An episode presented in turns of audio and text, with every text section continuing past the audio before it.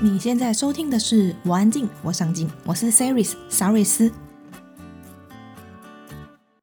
我安静，我上进是一个专为内向者打造的 Podcast 节目。在这里，我们分享多元面向及有趣的故事，帮助你重拾热爱的事物，并活出你想要的样子。在网站里，我们也分享许多活出自己的内容。请在威廉网址上输入 c e r y s 点 c o，期待你在这一趟旅程收获满满。欢迎我们今天的来宾黄柏威。柏威是智商心理师。今天我们将透过电影来自我疗愈。为什么在一段关系中，重要的并不是你有多爱对方，而是你有多接纳自己？为什么自我价值不应该建立在一段关系上呢？就让我们来听听柏威的分享。也欢迎加入我们的脸书社团，我们的社团很安静，社员也很上进哦。正所谓安安静静又一天，上进上进又一年。没错，请在脸书上搜寻“我安静，我上进”。就可以找到我们喽。你准备好了吗？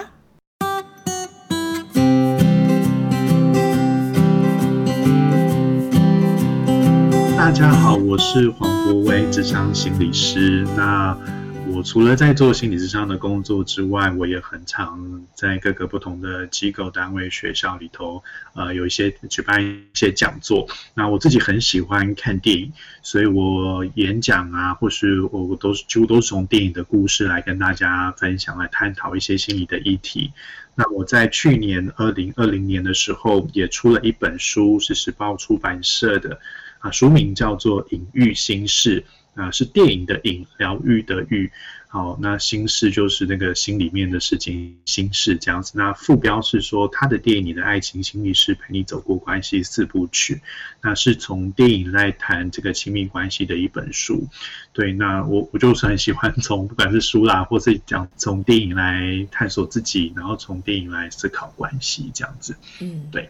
那我很好奇啊，像很多心理师他们出书都会是从个案，或者是呃去探讨某个情绪嘛？为什么你会想要是从电影的角度来探索自己呢？对，这其实有有有几个有几个对我来说可能有几个理由啦。哈、嗯，一个理由是说，呃，我知道很多的心理师他们都呃，比方说出书当中有非常多的案例的分享，但是大家知道，因为心理师我们我们其实是不能讲我们个案的事情，所以大家其实都是，但你大家看。心理师书都会写过，它是大量改编的，对不对？嗯、对，他就是把它就是改去掉那些背景，才有办法把那些东西出书。但我觉得对我来说有一个很实际的理由，我觉得要改那些背景好累哦，干脆去看电影算了。对对对，我我觉得要大幅的改，其实对我来说是蛮、嗯、蛮累的一件事。虽然我觉得我觉得很多可能个案的故事。我我觉得其实也是很有启，可以把它变成有启发的故事，但是可能那个写作对我来说很费力啦，对，所以我就呃我就没有想从个案的角度来分享这个东西，嗯、所以我觉得那刚好又是我自己很喜欢看电影，然后我我也可以介绍一下，因为我在阳明大学有主持一个山腰电影院的活动。对，那山腰是因为他们的智商中心就在山腰上，所以那他们咨商中心其实每个礼拜三晚上都会在那边放电影，放完电影都会有心理师带他们大家做来参与者做一些讨论。嗯，这个电影院已经二十年了，对，那我我没有对，但是我去带是大概这七八年的事情，对，所以我我那个时候其实也累，就是说也累积了很多看电影然后讨论电影这样的。呃的的经验啦，所以我其实也有点想着，就是说我从《隐喻线》这本书也有点是说我把那些经验把它整理下来，那透过一个主题来跟大家分享。对，所以我然后我我自己觉得说，对我自己来说，电影一直都是我自我疗愈的一个工具耶。那我我觉得最早我自己很喜欢看电影，可能是我大学时候开始。那其实我刚刚前面有我们在那个快问跟答有说，我那时候为什么去念那个智商嘛？其实我我我提到我大学是念财务金融，然后我念的其实并不好。那所以其实我在学校里头，我那个时候成绩蛮差的。然后我其实说我我是茫茫然的啦，因为那时候我开始我不太知道我自己未来要干嘛，然后我成绩现在又很差，所以我觉得我那时候也蛮多茫然的彷徨的时刻，呃，可能也有很多自我否定的声音。那那个时候我还其实也不是那么清楚智商这个资源，所以我那时候怎么度过？我那时候大学花了很多时间在看电影，嗯、图书馆里头就是一些老片啊，就在那边看电影。然后我甚至翘很多课都在看电影。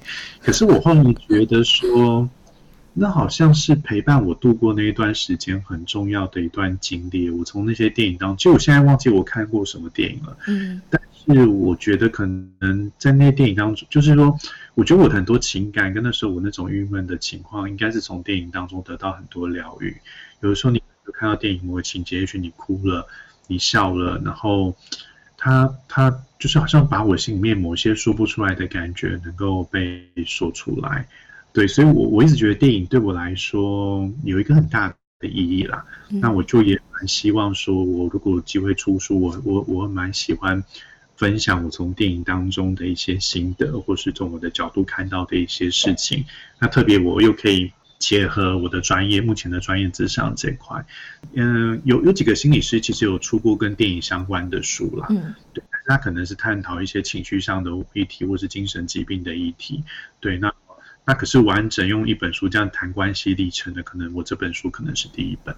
嗯、对，那我哎、欸，就是算也为自己留下一个一个记录这样子。嗯、对啊，自己在做的事情把它整理下来，然后我这个角度跟大家来分享。开篇的第一个“爱与爱人”的这一篇，其实已经打动我。嗯、虽然你呃里面提到的那部电影《波西米亚狂想曲》，其实我没有看过，但是你里面讲到、嗯、呃。第一句话我就已经有一点起鸡皮疙瘩。你就说，一个不会爱自己的人，其实难以爱人。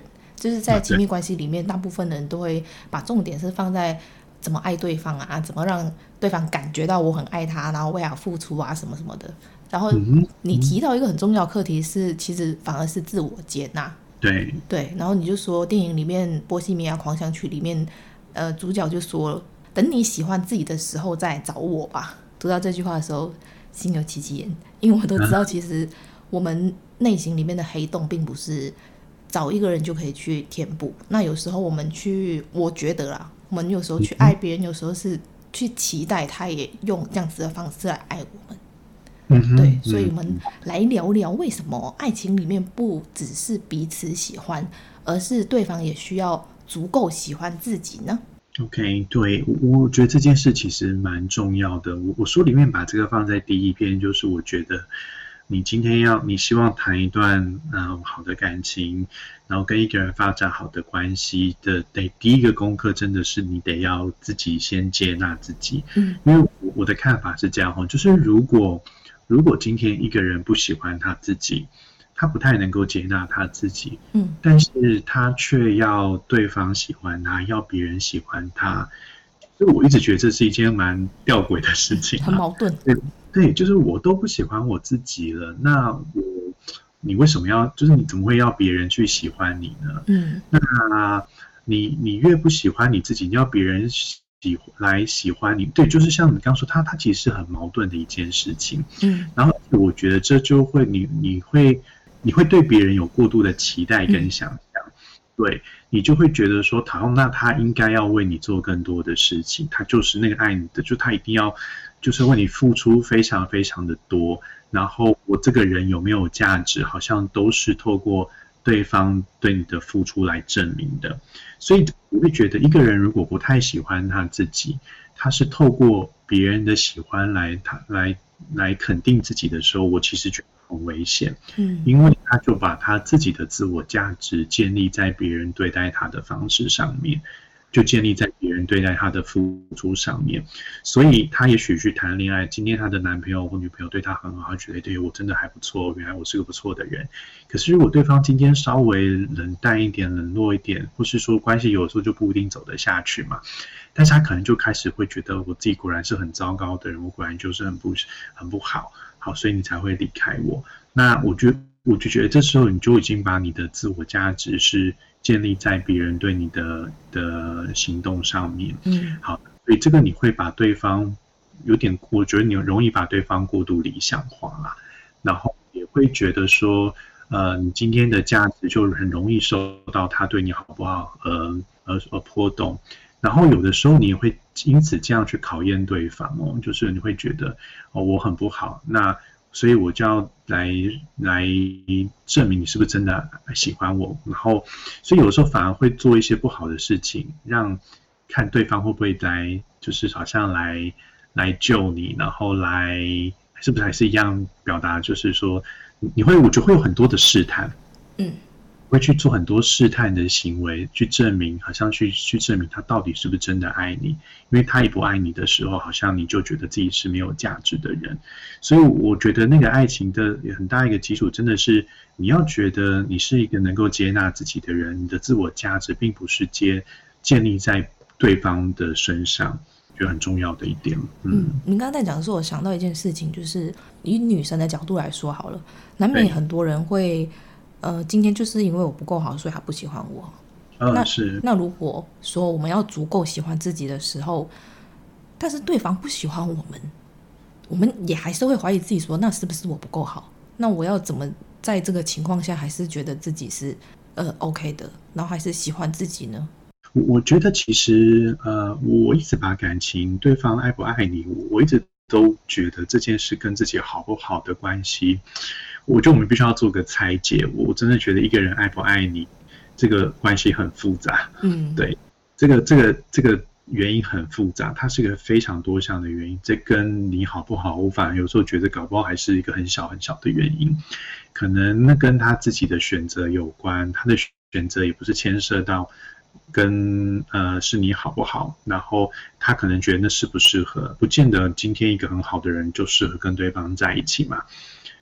对，所以我会觉得我们要先猜今天一个人他会不会跟你在一起，他是不是爱你？我我常觉得跟自己好不好不一定有关呢，而且可能做摄影师听过很多很多感情后来走到结束的故事，我我真的也不觉得说那是对方好或不好，也就是哎，对不起，不是自己好或不好，有的时候可能就真的是对方不好，所以他爱上了别人嘛。可是那是他的自己的议题。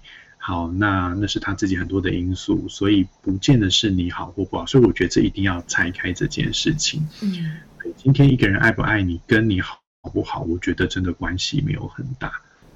真的吗？嗯，这时候我就很想问，真的吗？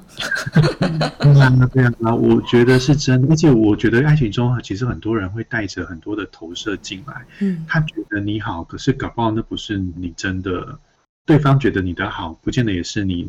就是你真是他自己想象出来的。哦，嗯嗯嗯，所以他有时候觉得你不好，那也不是真的也不好啊。就我我觉得很多时候也是他的投射，那更多时候对我来说，可能就是双方不太合适吧，不太适合。可是不适合跟好不好，我真的觉得没有关系，因为你很好，可能也不适合对方啊。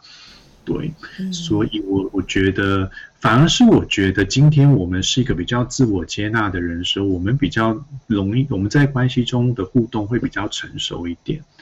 对，然后你不会把对方，呃，我会觉得你你你会不会让对方有那么大的压力？因为你可以想想看，今天如果我们跟一个就是说一个很不喜欢自己的人在谈恋爱或在一起生活，其实我觉得我们的压力可能蛮大的耶。他可能就把他的很多的。呃，生命的价值，对，或是都放在你的身上，觉得我觉得不自觉他会要你去负责这些事情，他觉得他今天快不快乐都是你你的责任。对，我人生是本来黑白，遇到你才变彩色，所以你必须要一直对我很好，我我的人生才会好下去。如果你对我不好，我的人生就是很惨的。我我反而觉得这这个压力太大，我甚至觉得可能没有一个人能够扮演这个角色，一直。一直去承担一个人，就是说你生命是不好的，所以我要把你拉起来。对，我觉得这个很辛苦哎。嗯，对，所以我的书里面有其实有写到说，如果你觉得你的人生都是因为他而快乐的时候，我我觉得有点可怕，是你有点没有把他当做一个人看待，你把对方当做是神了。有神快拜。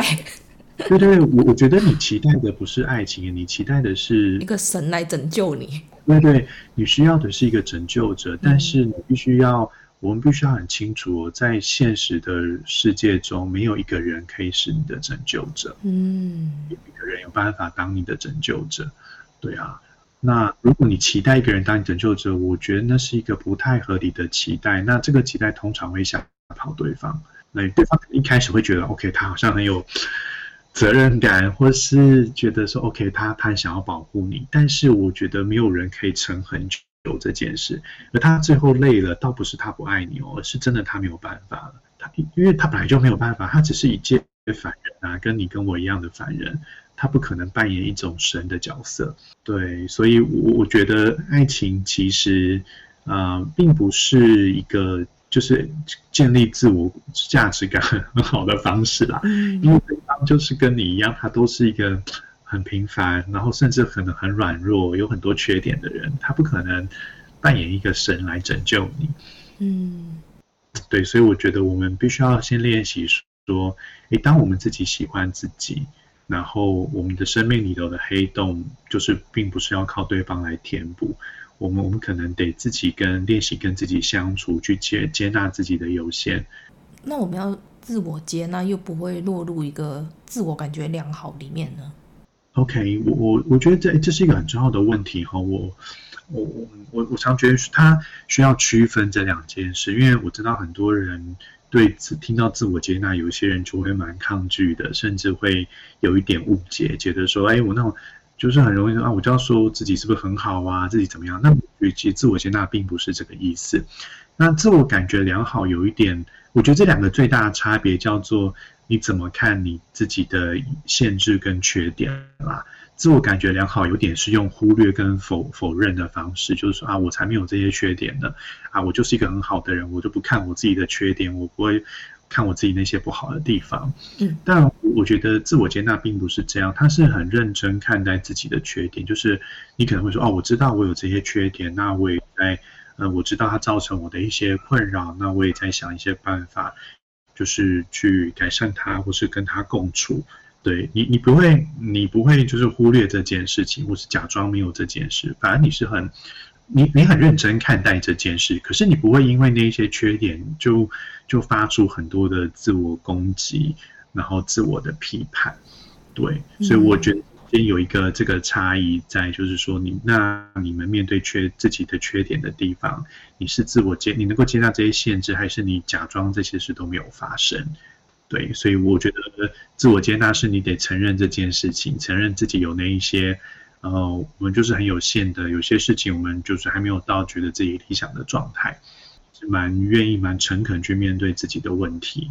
那那我有个问题，在自我接纳里面，呃，假设说我是一个很固执的人，那我就是说，哎，我就是一个很固执的人啊，然后就没有下文，就没有下，那不想改变这件事，还是说这件事？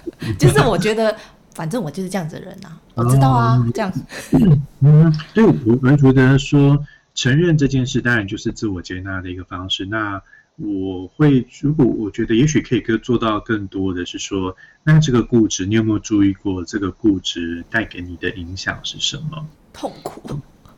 哦，有痛苦，对不对？嗯、对。那我就会觉得，那我们就可以多谈这件事情。我觉得自我接纳的人，他会去承认他是固执的人，但他也会承认这个固执带给他一些痛苦。嗯。好，那他还在这个痛苦当中，也许挣扎，或是他。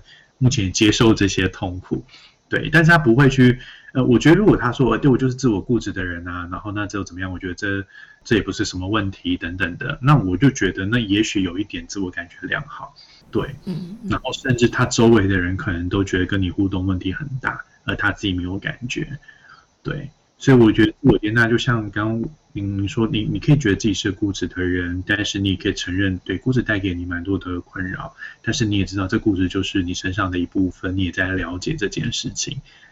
对啊，那我就觉得，哎，这个我会觉得听起来是比较接纳自己。说啊，在痛苦中。哎，对对对，接纳自己还是有很多痛苦的地方。对啊，但是就是。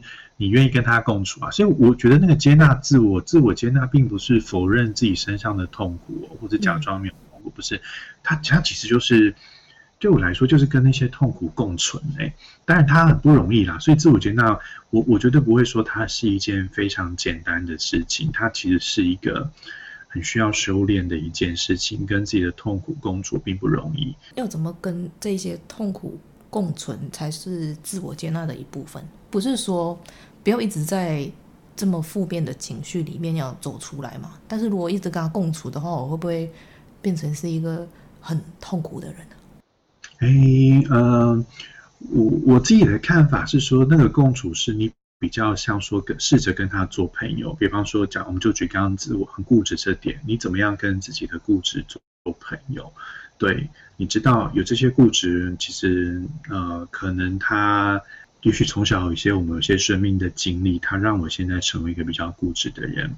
所以那个接纳是跟他共处的是，你去了解他说，诶，我为什么会是一个固执的人？因为可能我过去的历史嘛。那你越了解那些历史，你可能更能够同理自己的固执。那或是说，这个固执虽然它带给你很多的缺点，但是这个固执有没有帮助你去完成一些事，帮助你保护你自己，或是帮助你什么？好，那所以我们也看见，哎，这些固执可能有带给我们一些好处。好，那我们也很诚实去面对这些固执，有时候让我痛苦的地方可能是什么？对，那我以后在面对到这些，就是说那些。呃，因为因为我的固执带来我痛苦的时候，我有没有可能就是稍微松动一点点，让自己有一点弹性？呃，练习共处是是这样，有点你试着跟这个固执做朋友的那种感觉。可是如果你你先把这个固执当做它就是一个很糟糕，那就是很我很不喜欢的特质，我就觉得那很难接纳它啦。对，所以我常觉得说，要自我接纳的第一个练习，其实是你不能太。你要知道一件，就是说，自我否定跟过度的自我批评其实是没有好处的。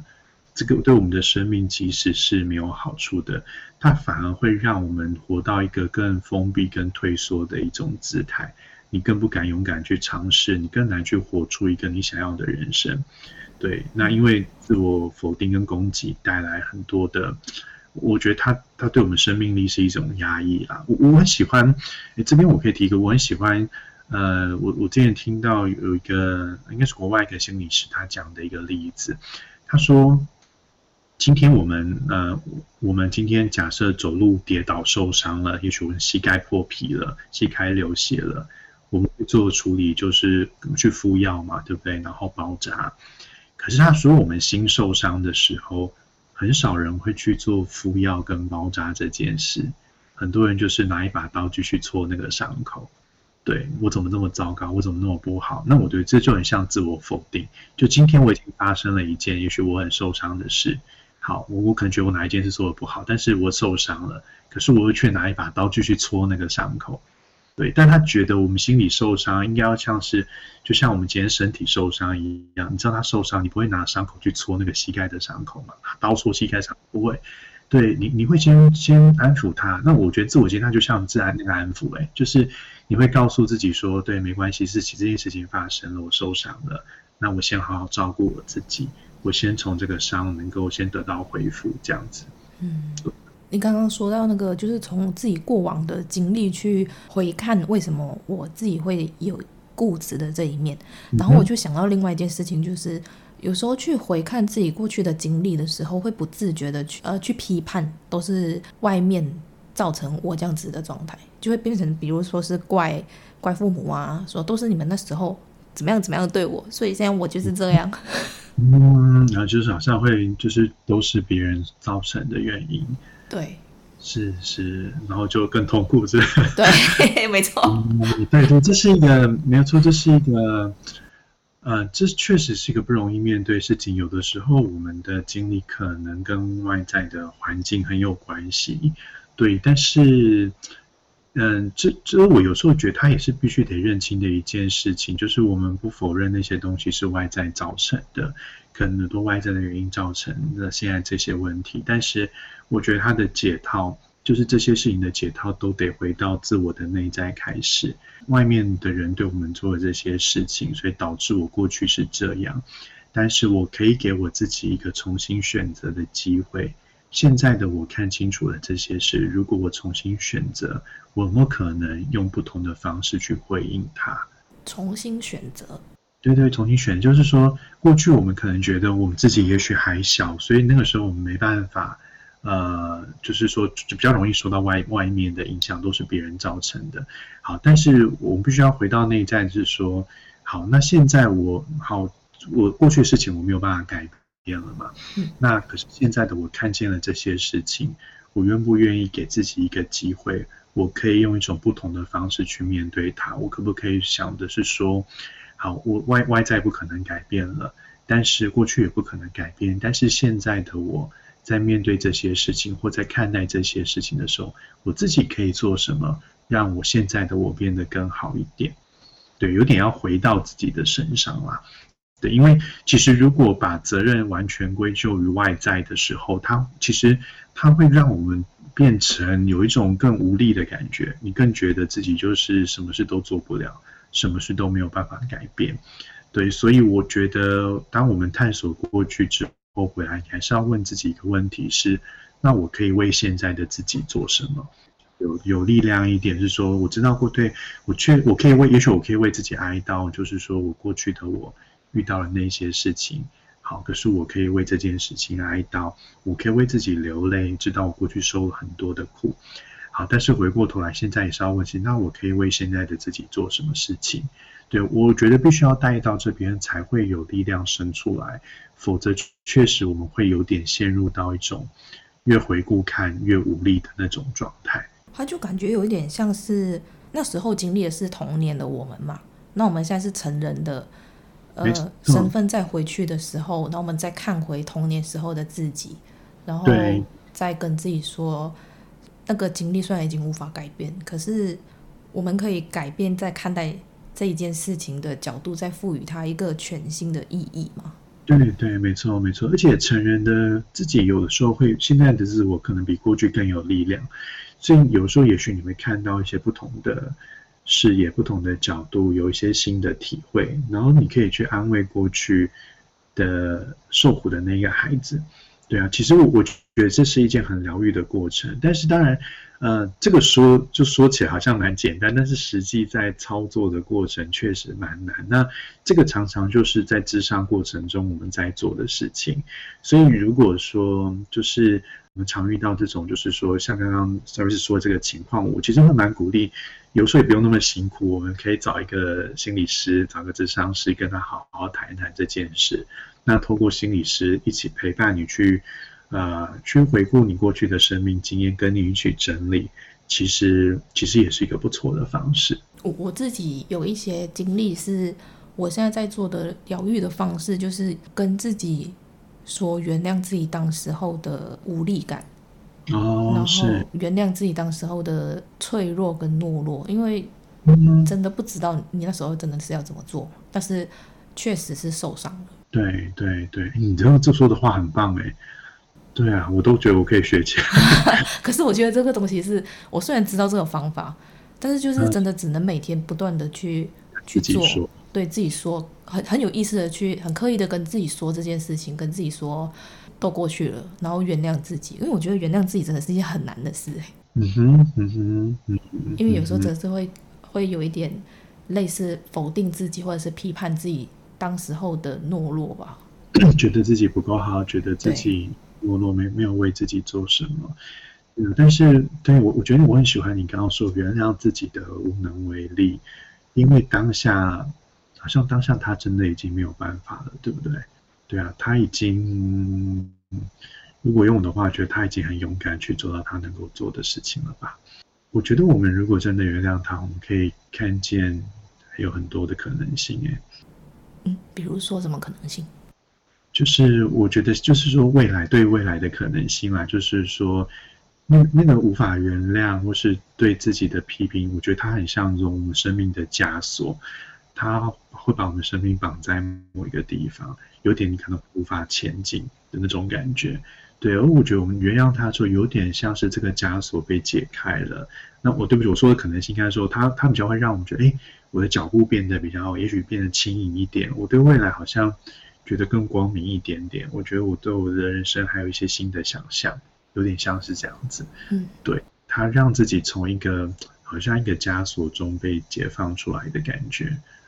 我自己是感觉在这几次，呃，落实跟自己说要原谅过去的自己的时候，至少我现在在回想起过去的事情，至少心情不是这么的沉重。嗯，是是，感觉有轻一点点，但是就是还是一直持续的要去做这件事情。嗯，是哇，对，真的真的很棒，这真的是一个我们一直需要去面对的功课啊。对啊，疗愈自己真的是不容易啊。嗯，对。可是我我觉得刚刚你你说的就是，但是这个是对我来说，它是一个很真实的疗愈过程。就是疗疗愈，它不太像你今天吃止痛药，我吃了今天就会好。对对，这不太可能。对啊，这个我我常觉得，如果今天有个心理师跟你讲，我就跟我谈话一次就会好，那一定是骗人的。赶快报警！江湖术士说的话，我觉得真实的疗愈、真实的智商的过程，它其实都是细水长流。那其实那那都是中间是蛮多的努力跟挣扎在那边来来回回，嗯，对。对那那有的时候他是可能前进几步，哎，下周又倒退几步，对，再前进几步，他他是一个很算是长期，你要看一个呃曲线，他他就是他比较是看长期发展啊，很难说一两次明显有什么效果，对。可是我觉得像你刚刚说年报，你就是坚持下去做这件事情，那我是觉得。这样去面对它，那那是会慢慢松开这些事情的。嗯，我有曾经怀疑过，嗯、因为其实在做这件事情的时候是痛苦的，我就有曾经怀疑过我有没有走错，因为我在想说，哎，我走对的话应该不会痛苦才对。可是后来我又发现不对，还还有痛，还会痛苦还是正常的。对啊，对啊，其实疗愈的过程会经历很多痛苦哦。对啊，所以它它真的不是一件容易的事，但是我们可以把这个痛苦当做它是一个。有点像是成长必经的痛苦嘛，对，所以那个痛苦，我们不要太去否定这个痛苦，或是想要逃开这个痛苦。嗯，那就我觉得人生有一些痛苦真的是白受是不需要受的痛苦，但是有一些痛苦它是成长的痛苦，它就是必然要经历的痛苦。没有那些痛苦，我们不会成为更好的人；没有那些痛苦，我们不会。真的去面对自己，真的去得到一些疗愈，所以就是能够停留在那些痛苦里，跟那些痛苦共处，然后经历那些痛苦，去去跨越那些痛苦很重要。嗯，嗯，那很多时候我们都会觉得说，人生需要有伴侣才叫做完整完美的人生嘛。那在书中你的有提到一部电影叫做《单身动物园》里面，完美诠释了。单独生活就是不好这件事情，我们来聊聊为什么自我价值不应该建立在关系上面呢？对，我觉得其实现在的呃，我我很喜欢《单身动物园》这部电影，我觉得它超级有创意哈。好，那不过它它倒也不是说单身就一定不好，它等于在两个极端里，就是说一个是。只就是一定要跟人结婚，那个那个设定电影很特别，是如果你没有结婚，你就要变成动物。嗯，对。他们就想办法要脱单了，脱离单身生活。对，可是他们脱单方式很很强势啦，吼，所以其实里面的人都没有过得很快乐这样子。对，那如果回答刚刚的问题是为什么自我价值不该建立在关系上？这这像我们刚刚前面说的，就是说，我觉得如果你把自我价值建立在就是我好不好这件事情，我有没有价值都建立在我跟别人的关系。那我就算我觉得你就用把你的价值建立在别人对你的行为上面，对，那我都觉得这样非常危险。那特别今天有时候你就遇到一个不是很好的人啊，对不对？今天这个人他对你不好，不是你不好，是他本来就不好。他可能是一个很糟糕的人，他是渣男，他是怎么样？他是一个会去伤害别人的人，所以明明是他对你做了不好的事情，但你却让你怀疑你自己的价值。我觉得这就是应该不应该是这样？因为因为关系不见得都是你遇到人不见会是对的人。嗯，对，所以我比方说，我我觉得这个例子，我们比方说，我用一个比较。挑一个比较极端一点的例子，说你今天假设你遇到一个霸凌的人，好了，好，那也算是关系嘛，你跟人的关系。嗯，比方说我，我遇到很多被霸凌的人，他会告诉我，他觉得自己很糟糕。好，为什么他会这样想？他会告诉自己一句话说：因为我如果不是这么糟糕，为什么他们会这样对我？好，对，所以你知道，他就是他已经把别人对他的行为，就是他认为别人会这样对他，会欺负他，是因为我不好。否则他不会这样对我。那这对我来说，你就是把自我价值建立在别人对待你的方式上。可是这件事情糟糕的人是，他们欺负你不是因为你糟糕，是他们很糟糕啊。嗯，对。所以我觉得爱情中间也是这样。今天他他对你好不好？他爱不爱你？甚至我觉得一个人他会有时候你感觉他都不太爱我，他对我不太好，那是不是我很糟糕？我觉得不是、欸，我觉得是那个人可能不太会谈恋爱。那个人不太爱自己啊，所以还没有办法爱别人。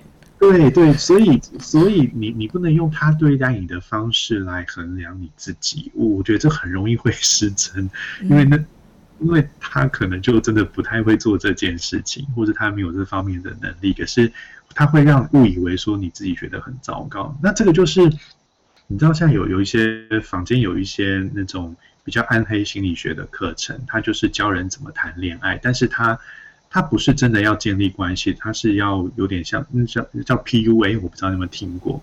不知道什么。那它是那种说是你要，它不是要谈恋爱，但是它它一样是说训练你怎么样让别人喜欢你，跟你在一起，但它有点是说好像要把对方骗上床，或是骗对方的钱，有点变成这样。对，那它里面怎么样去？而且他就所以他会跟你，他不会把自己包装得很好，让让让他自己很有魅力，能够吸引到一个异性。好，那女生女生很喜欢他，但他跟女生发生完关系之后，他就会把女生甩掉。他这是复仇式的交往哎。对，然后他是还会教你甩掉之后，你怎么样让女生觉得不是你的错，都是他自己的问题。哇塞！所以他甩掉之后，女生不会怪你，他反而会自己觉得啊都是他很糟糕，所以他没办法。让你爱他等等是他自己的问题。那你知道，这就是我想说的，因为他用的方式是什么？他就是通过羞辱对方的方式，让对方觉得这关系都是你的问题。可是明明这不是你不好哦，这是对方是很糟糕的，所以他故意有点设了这个局给你。他就是用这些方式，错误的方式对待你。所以我觉得这个真的很重要，就是自我价值真的不应该建立在别人对你的互动上面。这个是我其实我真的。觉得我们每个人活在这个世界上，我真的是相信，我们我们就是有存在的价值啊，对啊，你你当然有你的缺，每一个人都有他的缺点，可是这跟你的价值也不再跟这些事情，我觉得也是无关的，对，所以那更不应该建立在关系上，他对你好不好这件事情上面，因为就是你有可能会遇到一个像我刚刚说那个叫做 PUA 这种课程的人，对。我很好奇，去上这些课程的人的心态到底是什么？对啊，我我不知道，我是我是从一些这个媒体的报道知道，那我自己觉得蛮恶心的，就是就很糟糕啊！我觉得就就像我刚前面说，那我讨厌哪一种？我觉得这就是超级不尊重对方，他有点把对方当做是一个工具嘛。嗯，他其实也不尊重自己啊。啊，对啊，如果从某种程度来说，他完全也不尊重他自己啊。对啊，因为我我觉得去上这个课的人，感觉是某程度上是想要有一种优越感。因为去伤害别人，让自己有优越感，然后又感觉很像是让别人觉得不是他自己的问题，就是责任有点往外推。但是他心里应该有很大的伤口诶。可能是就像我我觉得有一个很深的洞在那边吧，所以也许他透过这个方式，他以为能够填满他那个洞，他透过伤害别人或是不在乎别人感情感的方式，对对，那。那可是我觉得对啊，那基本上他好像也把他自己的感觉给蒙蔽起来了，对，嗯，好不聊这种人，嗯、我们聊我们自己，我们聊 疗愈自己。对啊，对啊，所以我我觉得就是说，各位听众朋友可以注意，就是说我我真的觉得我们的自我价值不要建立在关系上面，他是通过别的方式，但是关系不是通过关系啦，对，不管你今天有没有谈恋爱，或是你今天单身，你今天被甩了。等各位都要相信你是有价值的人，你的价值都不是因为这些事情可以动摇的。嗯，那我们现在在知道了，我们不应该把我们的自我价值建立在关系上嘛？那为什么跟别人建立关系跟疗愈自己会有密不可分的关系呢？我我觉得说，呃，疗愈自我应该我会觉得说，让生活过得更好，跟关系就是说，因为我们呃。否则，我觉得如果我们都没跟别人建立关系，那很孤独嘛。嗯，对，对，那是那是有一种在很很孤独、很很孤独、很就是你跟世界没有连接。所以，其实我觉得跟别人连接很重要。但是，当然，我觉得可能每一个人他对人际的需求的程度还是不一样。有一些人他可能很需要朋友，对不对？有他需要就是很常跟人互动。嗯，对。可是，我觉得也许有一些人他未必。是，就说人际需求没这么高，可是这不代表他不需要跟人连接。他今天可能是透过网络上跟别人连接，他搞不好是透过他自己的方式，透过阅读跟别人连接。好，但是我觉得跟别人连接，他有一种可以让我们知道我们不是那么，孤单的感觉。在我们每一个人虽然都是孤立的个体当中，可是我们好像可以跟别人有一些存在一些共同的情感，而这件事情能够带给我们一些力量，让我们觉得，OK，原来我不是这么孤单，好像还有人跟我在一起。好，那那个在一起，但是在一起到什么程度？我我这边在一起不是说交往，而是说有有一些的那种人际连接，是今天我可能跟一个人讲了几句话，可是我觉得那几句话，哎，就有很好品质的互动，而那些互动就会让我觉得说，哎，对我在，就是说我也许活在这个世界上，我突然觉得更有力量一点，我更没有觉得那么孤单一点点。嗯，对，嗯，因为因为像我是一个内向的人，听听我节目的应该大部分都是。然后，呃，我我自己会觉得，虽然我没有很频繁的想要跟别人相处，但是我也不不否认，像你说的，其实我是需要跟别人连接，只是频率不见得这么高，或者是我有我自己的方式。对，所以就会我觉得，其实跟别人连接真的是一件很重要的事情。除了像你说的，呃，你不会感觉自己很孤独以外，我觉得也是一个，呃。对我来说是一个疗愈自己的方式，因为有点像是打开自己的心去看看别人，因为有时候会太活在自己的世界里面，会很钻牛角尖，就是只会觉得说，我觉得这么痛苦，然后怎么样怎么样。但是如果你走出去去看看别人也在过一个怎么样的生活，或者是诶，为什么别人也在经历跟我相同的经历的时候，他可以走得出来耶？或者是诶，他用不一样的态度去面对，我就觉得说，诶，其实我有别的选择。我何苦好像要把自己封闭起来，把自己过得好像很痛苦、很寂寞这样？对对，没错，是，所以我觉得说，那就是说，其实他这种跟别人连接、跟别人的交流、生命的这种分享，其实你会从别人的经验当中，好像就像一种对话吧，你会回头过来再看看自己。嗯，所以有的时候，我觉得就像你刚刚说，他是一个。跟别人连接，它也是一个让我们有机会走出一种好像比较封闭的状态。它让我们从新的角度来看自己的一些生命经验，或来看自己的问题。对，所以这件事情其实是是蛮重要的啦。对，嗯、这个诶，其实我我之前也听读到一个研究，他提提到说，这是比较从从这个神经科学、从生理上去谈。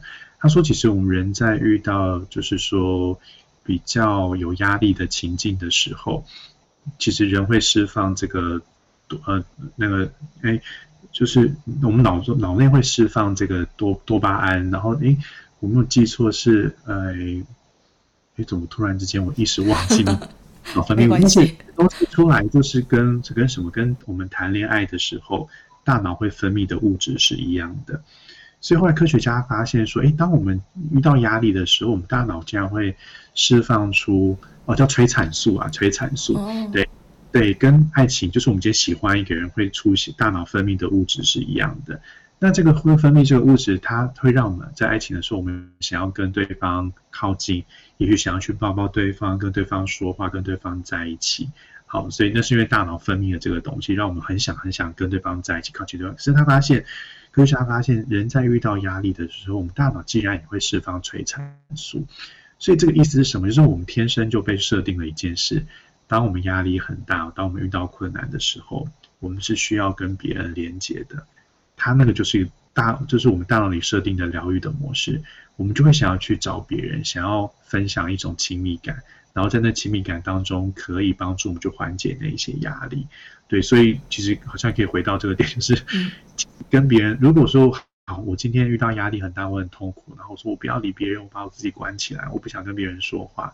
其实反而跟我们大脑里头的设定是相反的哦。嗯，会会更痛苦。对，他鼓励我们，其实那时候你需要跟别人有一些连接，那那个连接就是去等于是释放、去抒发这些痛苦很重要的方式。对，那当然这个人需要，如果痛苦的时候要找的人是。你你要知道，这个这个人是比较能够安抚你痛苦的人啦，或是说比较他是比较能够跟你讨论，就是你适合的人嘛。那有不见得每个人都适合这样子，但是遇到适合的人很重要。嗯嗯，这个让我想到，呃，前阵子的时候，我也是很需要，呃，有一个人陪在我身边。然后那时候我朋友就跟我说，你要去允许你自己，你现在需要有人陪。啊，是哦，说的很好啊。对，对啊，他说你有。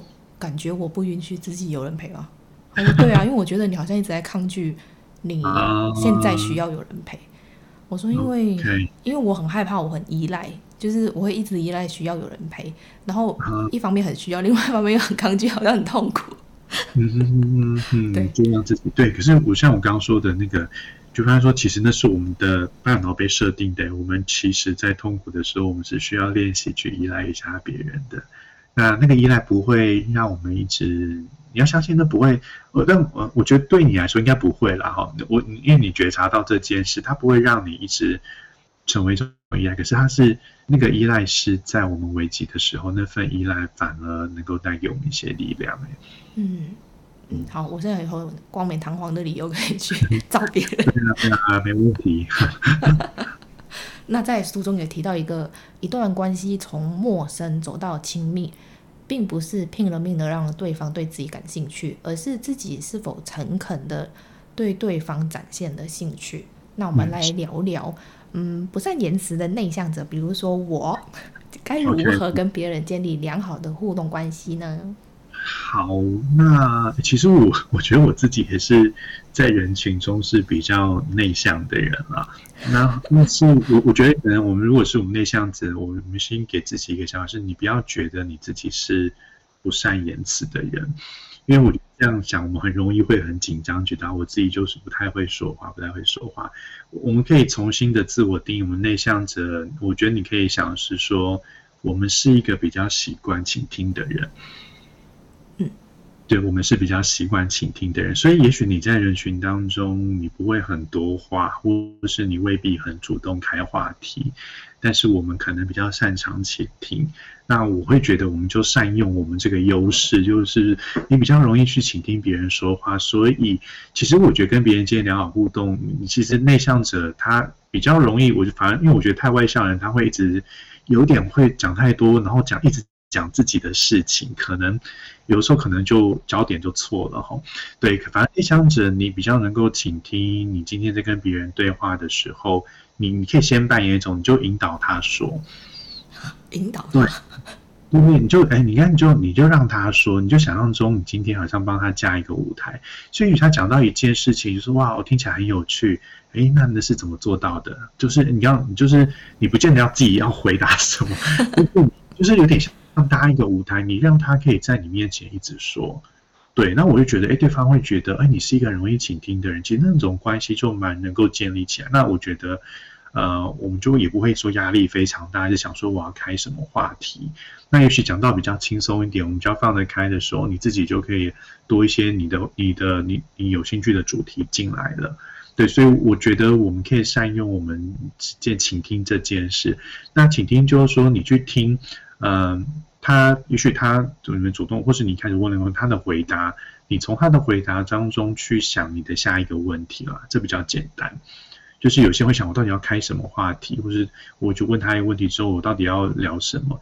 所以我觉得你就从对仔细去听对方的回答，从他的回答当中去发展你的下一个问题，这样子的。嗯从他的回答当中去呃问到一点更深一点点的东西，或鼓励他问，嗯，我们用的方式让他多说一点这样子，然后让对方觉得，哎，跟你谈话，哎，他可以聊得很近，因为我觉得人人很喜欢跟让自己聊得很尽兴的人在一起。对，其实是他自己聊得很开心，其实对方根本没有说什么话。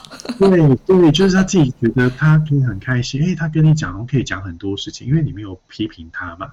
你没有否定他，你就是保持你对他的好奇心，对，所以我，我我会觉得你不用太，如果你一直呃聚焦在说我到底要想什么话题，我要讲什么，我不是很会讲话，我觉得这样真的太紧张了，对，我应该要重新定义，那我们就发挥我们倾听这件事，那从对方的回答当中，我们可以找到深入的的问题继续问，然后就是让对方多说一点，对，嗯、对呀、啊，我觉得有时候是嗯问一个好问题。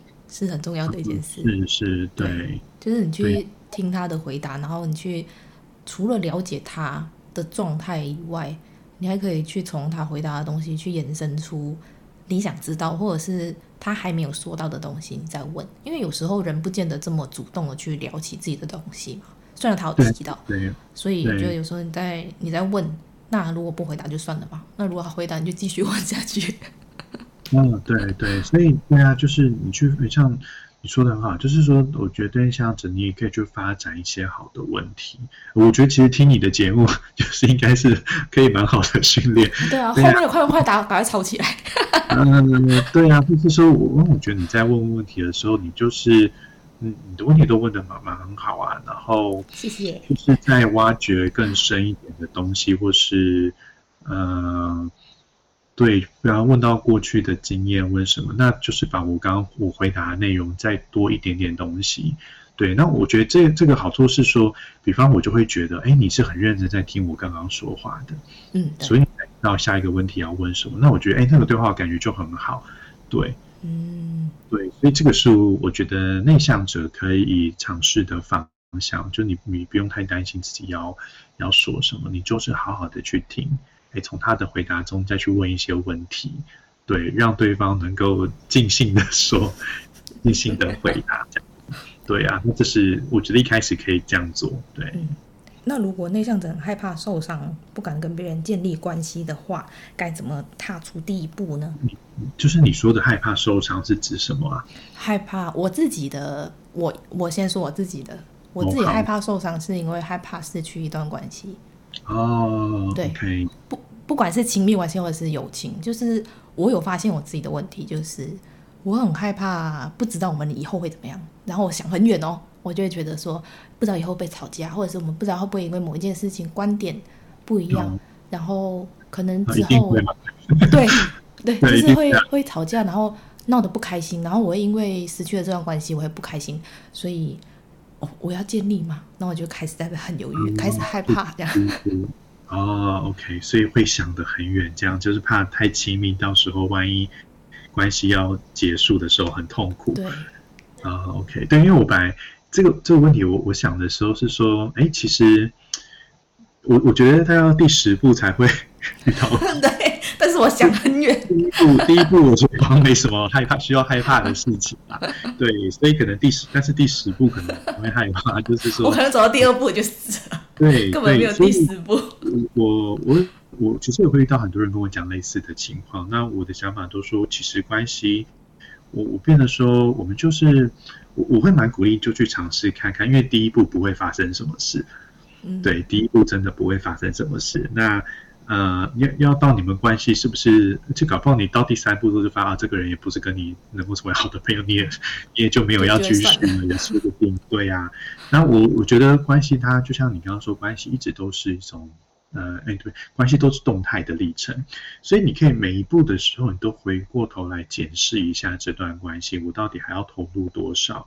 我是不是要投入更多？还是我对这段关系有一些保留？因为我注意到有些地方，哎，好像。好像跟我想象中不太一样，所以我脚步可以放得慢一点。对，所以我其实会真的觉得是且走且看诶。第一步没有关，就踏出去吧。但是你踏完第一步之后，你回过头来，你就是每一步回过头来跟自己解释一下关系，说：诶，那我多踏出这步，我自己的感觉是什么？诶，我觉得很舒服。诶，那我也许可以再前进，或是我觉得有点担心，那我就稍微停下来，再慢一点点。对，就是这样，不会说你今天前面都没有想好。一路踏到第十步，发现啊，天哪，完蛋了！对，所以我会觉得就勇敢踏出去，但是你每一步都想一下，就是每一步都给自己一点回馈，就是哎，我踏完出去之后，我的感受是什么？对，然后真实的去跟自己的感受对话，这样。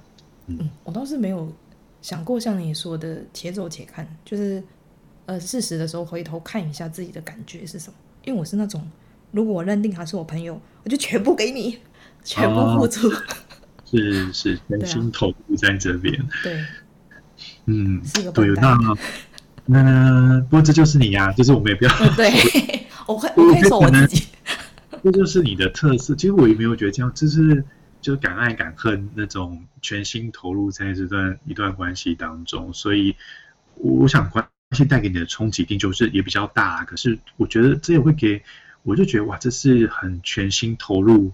其实是一件很棒的事情，但是他会承受比较多情感上的冲击。可是有时候人人生就是生命，就是因为那些情感很丰富，起起伏伏，丰富我们的人生嘛。不然人生好像也蛮平淡的。我就是知道自己是一个很敢爱敢恨的人，所以在付出之前真的会想很多，因为我会知道，如果我一旦受伤之后，我会需要很长一段时间再重新去去信任别人，对，还有疗愈自己。OK，那我觉得可以试试看我们刚刚说的方式，因为我觉得有的时候因此这样没有踏出第一步有点可惜啦，所以我我觉得我们前几步就勇敢踏出去，但是我们。我们现在那个评估的点，就是每一步之后都做一点评估，对啊，不用。如果担心自己这幅度太多，那我们就试试看吧。我今天踏第一步看发生什么事情，然后检讨一下，对，回馈一下，然后看第二步啊，他的多大一步，还是我稍微退一点点，他的慢一点点，再多观察一点，这样子。嗯，那那我想要再问一个，就是如果我们在检视的过程当中，就是我想要退回的话。我是不是很糟糕？就是我会觉得说，这个人好像，就是我我我会有一点想要避开他的话，我是不是一个很糟糕的人？哎，我因为我自己其实不会这么想，我就觉得可能你们就也是不适合吧，就是不适合，就是不适合，或是你注意到说这个友情跟你本来想象中的不一样，所以对啊，哎，我就我我应该说我我觉得啦，就是说。这看也要看你们两个的成熟度，有可能你今天想要退的时候，搞不好对方他，他退更快。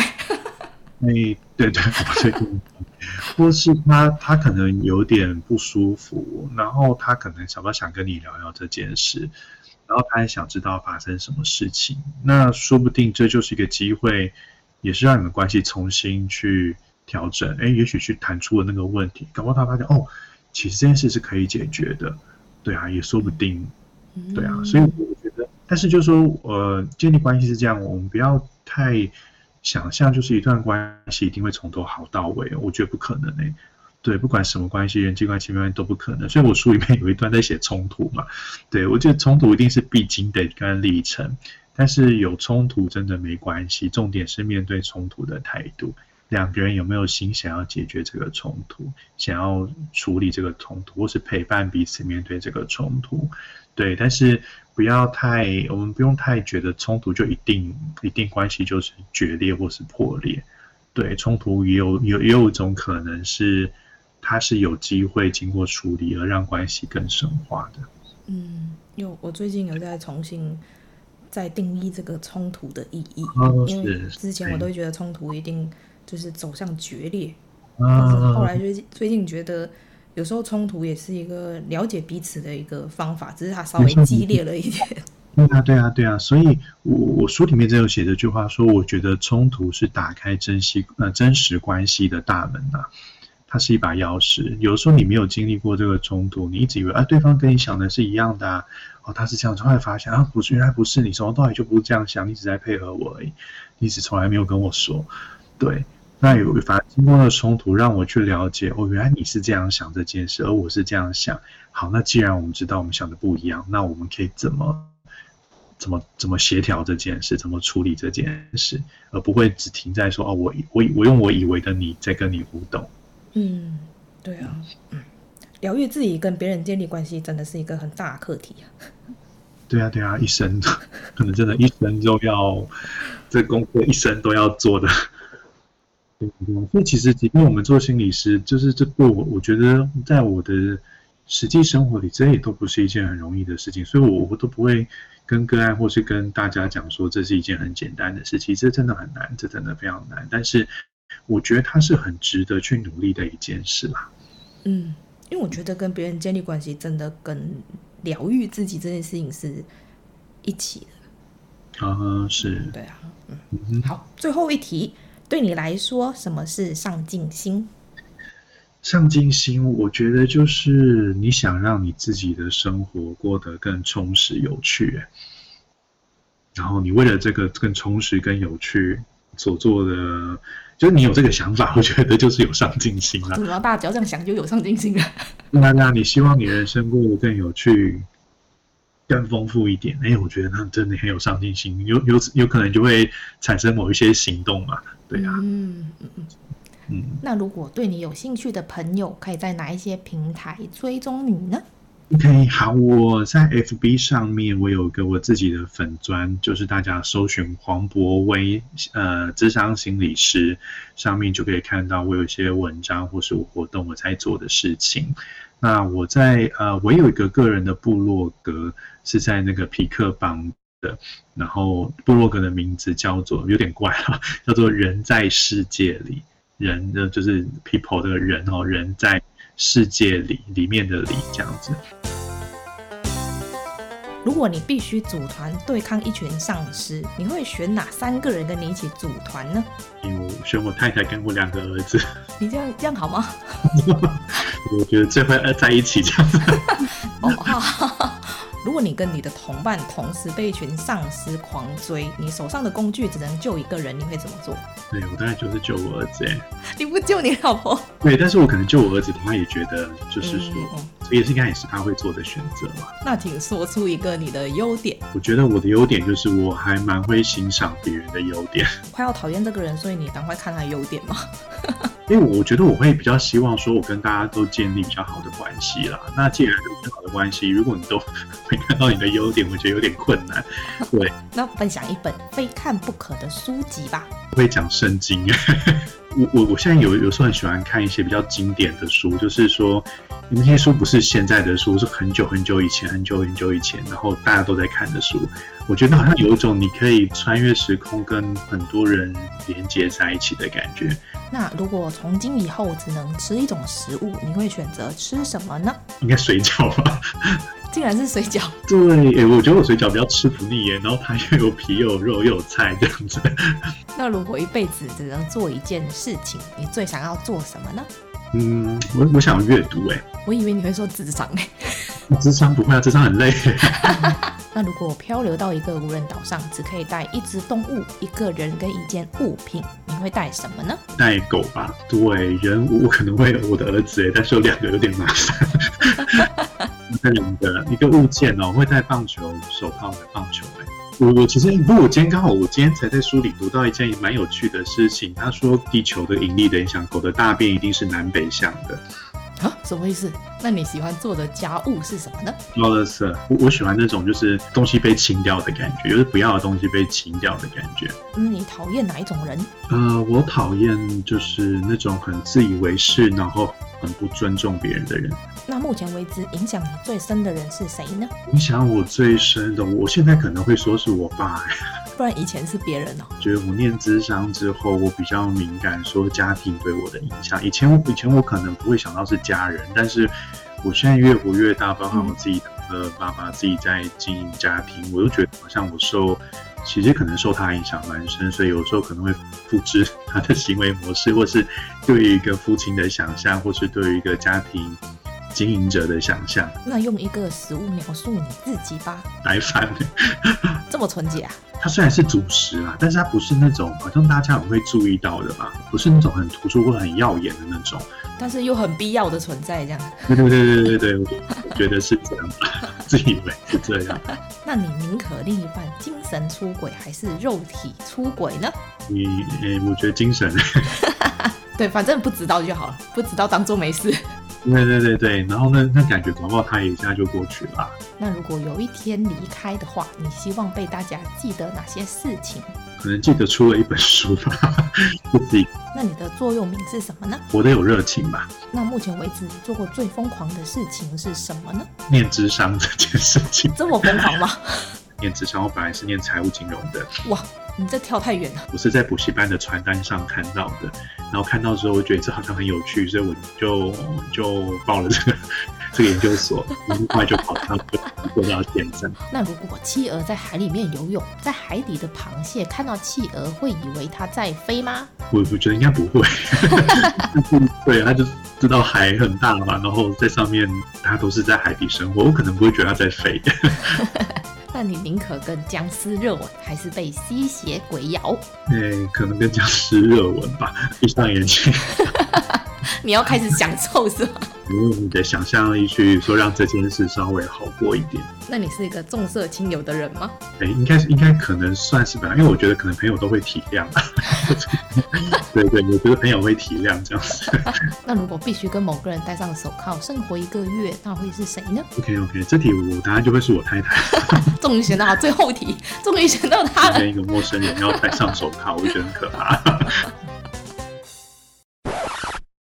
我我其实不我今天刚好我今天才在书里读到一件蛮有趣的事情。他说地球的引力的影响，狗的大便一定是南北向的。啊？什么意思？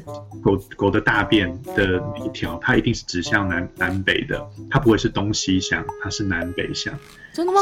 对，狗的大便可以当指南针用，这样子。它因为它的方向都是一定的方向，这样子。你这是真的吗？你不要骗我。哦好像是真的。我 我别到时候我我去跟别人炫耀说人家想说你去哪里听回来。